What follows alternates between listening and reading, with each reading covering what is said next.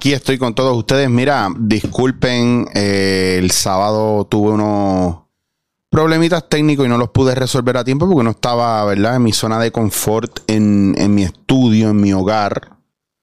Así que también sucedieron cosas, ¿verdad?, que caducaron o se confirmaron o no se confirmaron. Pasaron muchas cosas desde que grabé el episodio del sábado pasado hasta que salió. Y decidí que era mejor no, tirarlo entonces. Quiero aprovechar la oportunidad de darle las gracias a Luis González, eh, que me entrevistó en su programa de televisión por América TV y puso el programa en YouTube, en Luis González TV. Lo pueden ver por ahí. El enlace lo debo poner por algún sitio, pero si usted busca Luis González TV le va a aparecer. Y está el thumbnail es mi cara, el logo de, mi cara de Improterapia y de Chicho Wazir. Muy bien. Eh, tengo disquito, me llegó gracias a Sly que me lo recomendó y me puse bien mordido, tributo a Pink Floyd de Cleopatra Records. Aquí está desde James Labrie, eh, que es el, el, cantante de Dream Theater, David Ellefson, que era el bajista de, de Megadeth, y está Joe Satriani, y hay un montón de gente aquí. Rick Wakeman, o sea, estoy loco por escucharlo. Sly tiene el disco rojo, porque viene, creo que venía metálico, rojo y azul. Yo lo mandé a buscar azul, así que Sly, mira, bien mordido. Uh, ahí estamos. Tengo otro, pero eso se lo, se lo enseño el sábado, que el otro es una joya noventosa que estoy bien pompeado. Y es metalera. Así que eh, vamos a lo que vinimos. Eh, lo que hablé el sábado, algunas cosas las voy a guardar para el, para el próximo sábado. Pero lo que quiero que usted escuche hoy es mi análisis de lo que está pasando con Francis y Danilo. Eh, con Francis y Danilo. Con Francis versus Hilde y Sunshine. Francis y Danilo es que era una pareja que tenía que darse junta forever. Mira, esto es lo que está pasando. Eh, sabemos que Francis se va en medio de un contrato. Brinca para Tele 11 porque ah, desde el año pasado están habiendo movidas. Y una de esas movidas fuertes fue eh, a Francis se le ofrece en, en, en Nueva 94 y en Mega para irse con Danilo. Francis lleva esa propuesta y esa oferta a Hilda y Hilda y Sunshine se la mejoran. No sé. Y se lo bompean a Alejandro. Y Alejandro lo coge porque Alejandro ya se le había, entiendo yo que se le había acabado el contrato o se le acababa el contrato y estaba ready para hacer un brinco. Bello. En eso ahí yo me cojo un brequecito, eh, el brequecito se extendió, yo estaba pillado con los estudios, llevaba trabajando con Danilo de corrido, incluso hasta en la pandemia, y por cuestiones de salud me eché para atrás. Y hasta el sol de hoy no, he vuelto, eh, he hablado por encimita con Danilo, pero no, no nos hemos sentado a hablar ni nada de eso. Eso no, lo que tiene que ver es para ponerlos al día con todos los cambios que están habiendo. Albert muere, Y se empiezan a hacer cambios porque en Tele 11 todo empieza a correr más rápido una vez, ¿verdad? Compran a Univision y lo vuelven a convertir en Tele 11. Y empieza entonces lo que había mencionado Rocky, que la, la, estrategia de Tele 11 era arrancar con figuras del país, ¿verdad? Que tuvieran ya nombre para mover público para allá. Y eso es lo que está pasando. tal vez no de manera agresiva, pero es lo que está pasando. A Francis le dan contrato, Francis lo firma en enero y ahora, hace poco, Teleón se le hace una oferta, él la coge y se quita. Y claro, estará todo el mundo diciendo, ah, que Francis, que cabrón, que tú no puedes romper un contrato así, ah, que Sonchen, que no seas mordido, pero mire la que hay aquí. Si Francis lo hizo mal o no, eso lo sabe él y eso lo saben Sunshine y Hilda. Si Sunshine y Hilda hicieron mal y le quieren mal a Francis, eso lo saben ellos. Pero el problema mayor es el siguiente. Usted como público, ¿alguna vez usted ha leído un contrato de un artista en este país? ¿Alguna vez usted ha visto o ha estado en un canal lo suficiente para identificar el racismo sistemático, la preferencia entre unos y otros, el machismo, la misoginia, eh, los hostigamientos, tanto, ¿verdad? Eh, sexuales como emocionales, como el bullying. Eh, ¿Usted alguna vez ha estado presente o ha sido partícipe en un canal de televisión? La presión que tiene la gente como los productores o fuera de, de la televisión, los productores en general, aún siendo panas tuyos y, y disque y que familia ¿Cómo funciona esta cuestión? Porque somos familia hasta la hora legal. A la hora legal yo te voy a destruir. Entonces no hay amor, no hay familia, no hay entendimiento, no hay comunicación. Y hay mucha gente que dice, no, pero entonces Francis lo que tenía que hacer era terminar el contrato y entonces, entonces dice para Tele 11. Es que eso no, se, no es así. Eso es ahora o ahora. Nadie espera por nadie. Yo te digo ahora que en dos años yo me voy contigo para el canal. En dos años tú no tienes ni canal. En dos años a lo mejor tú no tienes el dinero. El tiempo pasa muy rápido y la televisión está perdiendo gente. Ahora bien, voy, a, voy atrás. El problema no es Franci, el problema no es Hilda y Sunshine, el problema es cómo el sistema, especialmente el de contratación de artistas, es la mierda más grande que hay en este mundo y es abusivo, es unilateral, es esclavista pero sobre todo siempre es a favor del productor. Ah, claro, no, va a ser a favor del artista. Pues mira, no, podría ser 50-50. A veces hay contratos y qué pena que nadie puede, ¿verdad? Nadie se atreve a mostrar un contrato. Yo he hecho películas donde a mí no me toca un centavo después de que yo filmo. Películas donde a mí me han dicho, mano, es que lo que hay son tanto. Y te pagan una mierda. La película explota, hace un dinero cabrón y no te dan regalía. Ah, pero ¿cómo va a ser? ¿Qué pendejo tú eres? No, no es ser pendejo. Es ser una persona con sueños, es ser una persona, ¿verdad? Con las ganas de hacer algo y es ser una persona que quiere ser parte de un proyecto y está ilusionado con el proyecto y desafortunadamente no, no tiene la malicia suficiente o la avaricia suficiente para tratar de poner entre ido al productor o al director o a la persona que sea productora, porque aquí, aquí el que escribe produce, el que dirige produce, el que se tira un peo produce, todo el mundo produce aquí. Y aquí, por más panas que digan que son, el dinero va siempre primero. Los chamacos que quieren ser reggaetoneros quieren ser reggaetoneros por los chavos, pero ellos no quieren saber hablar, ellos no quieren saber leer, ellos no quieren saber escribir, ellos no quieren saber qué están haciendo mal. Ellos quieren ganar chavo, andar en carros cabrón y que la gente los respete. Que la gente los admire. Entonces, el problema es la escala de valores de este país y de nuestra sociedad. Tenemos una industria de actores y actrices y artistas que no está unido. Y por eso nos comen el culo. Aquí hay gente que son artistas y productores que ya dijeron, mira, yo no voy a aguantarle bien a la productora, yo voy a hacerlo por mi cuenta, chévere. Y son peores que los productores que, lo, que se los clavaban a ellos. Entonces, el problema es la avaricia, el dinero. Aquí tú puedes tener Mercedes, pero, pero yo no. O yo puedo tener Mercedes, pero tú no. Aquí esa pendeja de equidad y esa mierda que la gente habla de socialismo y comunismo y como si fuera un cuco y que lo quieren implementar, aquí no se le paga a todo el mundo igual. Aquí hay favoritismo. Aquí hay preferencia y no tiene que ver con el tiempo que tú llevas ni en la industria ni de experiencia. Aquí no le importa a nadie eso. Aquí lo que le importa es cómo sale bien cada uno. Y eso son mierdas que aquí nadie dice. Porque un contrato que estipula que tu talento, que el tuyo, que es estar en televisión, si tú rompes un contrato conmigo, el castigo es que no puedes hacer tu trabajo automáticamente es como si yo te dijera a ti, pues tú eres herrero, yo te voy a cortar los brazos si tú rompes el contrato conmigo. Así de sencillo. Te voy a cortar los brazos para que no puedas producir más. Eso no es un castigo acorde. Eso no es un castigo propio de una persona que vive de su talento frente a la televisión.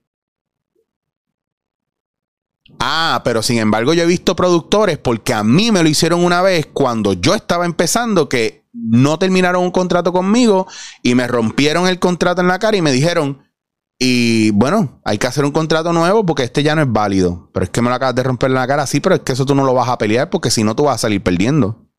Esas mierdas no las hablan.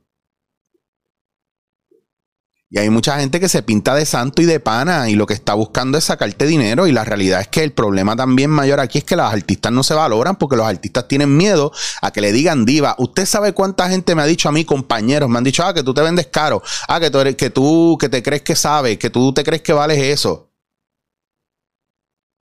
Y antes me decían, diablo, chicho, tienes que valorarte. El problema es que tú no te valoras. entonces, eh, ¿qué hacemos? Valórate, pero no conmigo. Diablo, tú eres mi hermano, pero yo no te puedo pagar eso. Y como he dicho otras veces, yo no te puedo pagar 100 pesos al día en una filmación, pero lo voy a pagar al tipo del caballo y al caballo maestrado para que se pare atrás a hacer un carajo mil pesos al día por una semana, pero no te puedo pagar 100 pesos a ti. ¿Saben cuál es el problema de eso también? ¿O por qué pasa eso? Porque cuando gente como yo decimos que hay que respetar el medio, que hay que estar unidos.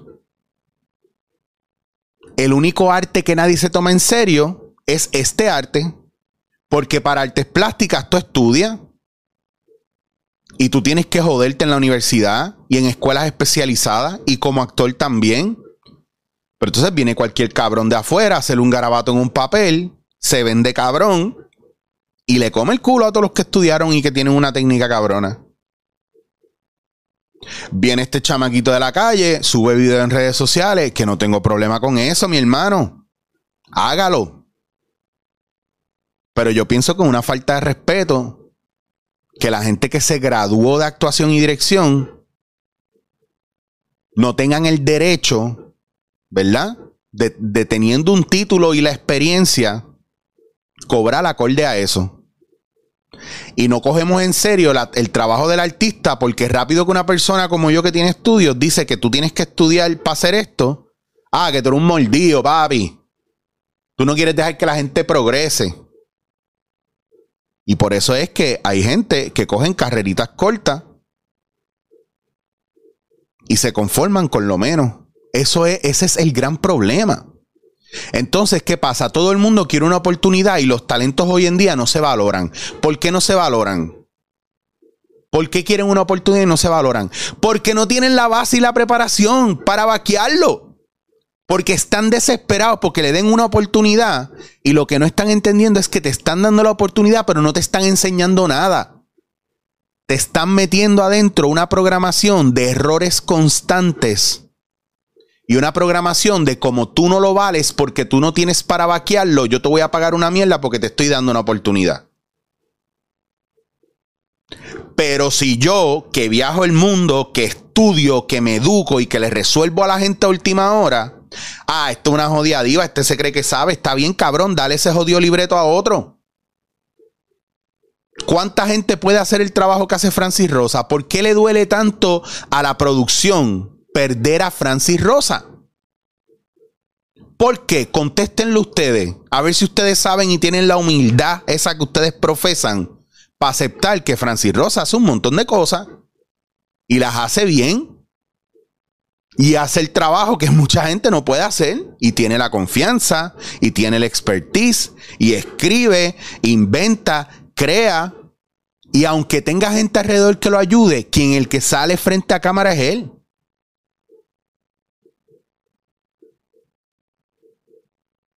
Y en ese mismo orden se fueron yendo. Se fue Danilo, se fue Eira, se fue Alejandro, se va Franci. Pero ¿qué pasó aquí? Que la gente no puede madurar y crecer. Ah, el viaje es que lo hizo mal. El viaje es que lo que está legalmente puesto. ¿Saben qué es lo que pasa con lo que está legalmente puesto? Que va en contra de los derechos humanos. Que cualquier persona que ponga en un contrato que usted no puede trabajar por dos años en otro canal, que usted no puede hacer más nada más que su talento, dedicárselo al canal, sin tener la oportunidad de pedir más dinero y de hacer más cosas, y esa gente clavándote, esos contratos unilaterales deberían ser ilegales. Pero nadie hace nada al respecto. Al respecto. No hay respeto para la clase artística, no hay respeto para la gente que está aprendiendo, desarrollándose y creciendo en este ambiente, tenga estudios o no tenga estudios. Si la persona tiene un talento, usted tiene que pagar por ese talento porque usted está identificando algo. Y usted está identificando que ese talento le funciona para mover su marca. Las agencias que te llaman y te pagan tres meses más tarde. ¿Usted cree que es propio que una persona que te trabaja hoy tenga que esperar tres meses a cobrar y que cuando te llama a cobrar tú le saques eh, y te encojones con ellos? ¿Cómo somos nosotros como puertorriqueños de cabrones? Entonces viene un artista, hace una canción, viene un artista, hace una película y para colmo la gente se la piratea. Pero no, los artistas se deben al pueblo. Los artistas no se deben a nadie. Y la persona que piense eso es un cabrón. Los artistas no se deben al, pueblo. ¿O ustedes se creen que la naturaleza es de ustedes? ¿O ustedes se creen que el pájaro que vuela, vuela por usted? ¿O usted se cree que el pájaro que canta, canta por usted? No confunda la gente que hace esto porque es su vocación, es su vida y porque lo aman a la gente que lo que quiere es farandulear. No confunda a la gente que estudia esto porque lo adora, porque es su pasión, a la gente que lo que está buscando es la risa y el aplauso fácil. No nos metan en la misma gaveta. Y sí, soy bien elitista y que se joda. Aquí todo el mundo es elitista, aquí todo el mundo tiene preferencia. Aquí, aquí, ¿cuánta gente no me dice, ah, es que Chicho no es cómico, más cómico es fulano de tal? Pues sí, que se joda para los gustos los colores. A mí no me importa tu opinión. Pero es para que entiendan que todos nosotros tomamos decisiones basadas en gustos, no en lo que es práctico. El problema de este país con ese contrato que le dieron a Francis Rosas, que Francis erróneamente filmó. Porque para mí es de las cosas más bastripiosas que tú puedas hacer en tu vida. Firmar un contrato que te ate con alguien y no te deje salir. Con unas cláusulas que son esclavizantes para ti como ser humano. Que tú estás empezando tu carrera, fine. Pero no me digan que venderle el alma al diablo es malo cuando los contratos que se te dan en la industria de las artes como esto, cuando no hay una unión que proteja a los artistas, cuando, cuando no hay abogados que protejan a los artistas como Dios manda, porque habrán gente que sabe de leyes que tienen que ver con la clase artística, pero que hayan abogados que se dediquen a defender artistas de tal manera a no tener que a no caer en este tipo de cláusulas o de condiciones que son atropellantes, que son que, que te clausuran, que te censuran, que te castran. Moralmente, que tan importante que es el ánimo y la, el bienestar y la alegría de un artista para poder producir. Tú prefieres tenerlo encerrado y para colmo apagarlo, enfriarlo, porque eso es lo que están haciendo, engavetándolo. Ah, pues no puedes salir en dos años, no puedes hacer nada en televisión eh, cabrón, te están engavetando, como han hecho con un montón de gente. No eres mío, no eres de nadie. ¿Eso les suena? ¿Cómo es que una persona se puede casar, estar en una relación, porque, porque por ahí dieron, dieron un ejemplo de una relación? O sea, tú me estás diciendo a mí que yo no me puedo quitar después de que yo juré estar contigo en las buenas y en las malas, sabiendo que estoy siendo maltratado, sabiendo que no me cuidan. Que ojo, Francis no ha dicho que lo maltrataron ni nada. Al contrario. Pero te ve la manera en la que se están haciendo las cosas y, la, y cómo quieren ejecutar a la mala ese contrato. Un poquito mala fe, a mi entender. Pienso que está mal está mal que tengamos que firmar contratos así. A mí me, me han dado contratos después de hacer películas o proyectos y me han dicho, es que si no lo firmas no cobra. Es que si no firmo el contrato no cobro, pero es que yo te hice el trabajo. Pero tienes que firmar el contrato, no cobra.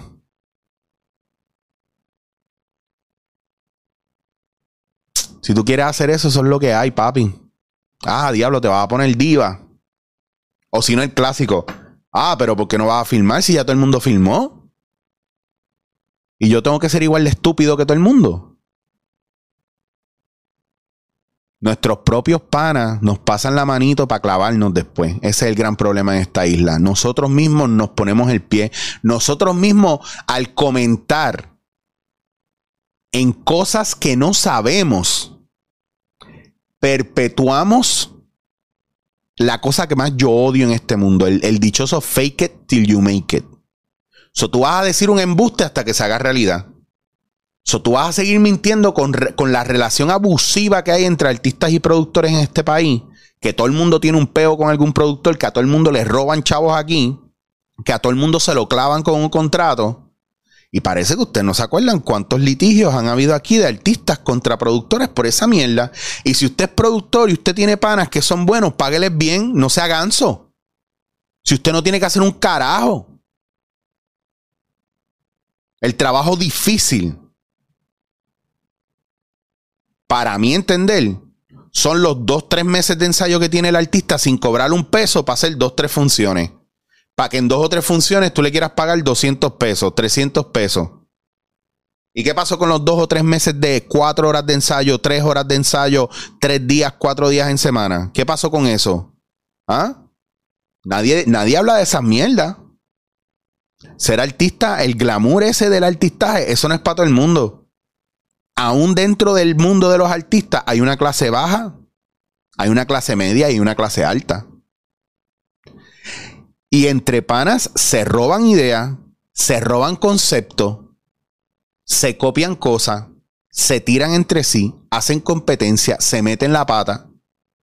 Y para colmo se hacen esos contratos fatulos y se filman solamente para buscar la posibilidad de un bienestar para que después venga un, productor, te rompa el contrato en la cara o venga y te demande como está pasando ahora y se quiera quedar con tu vida. Ahí se jodió. Los días que el nene creció, el nene Francis creció viendo a toda esta gente, para arriba y para abajo en los viajes, en las actividades y todo eso.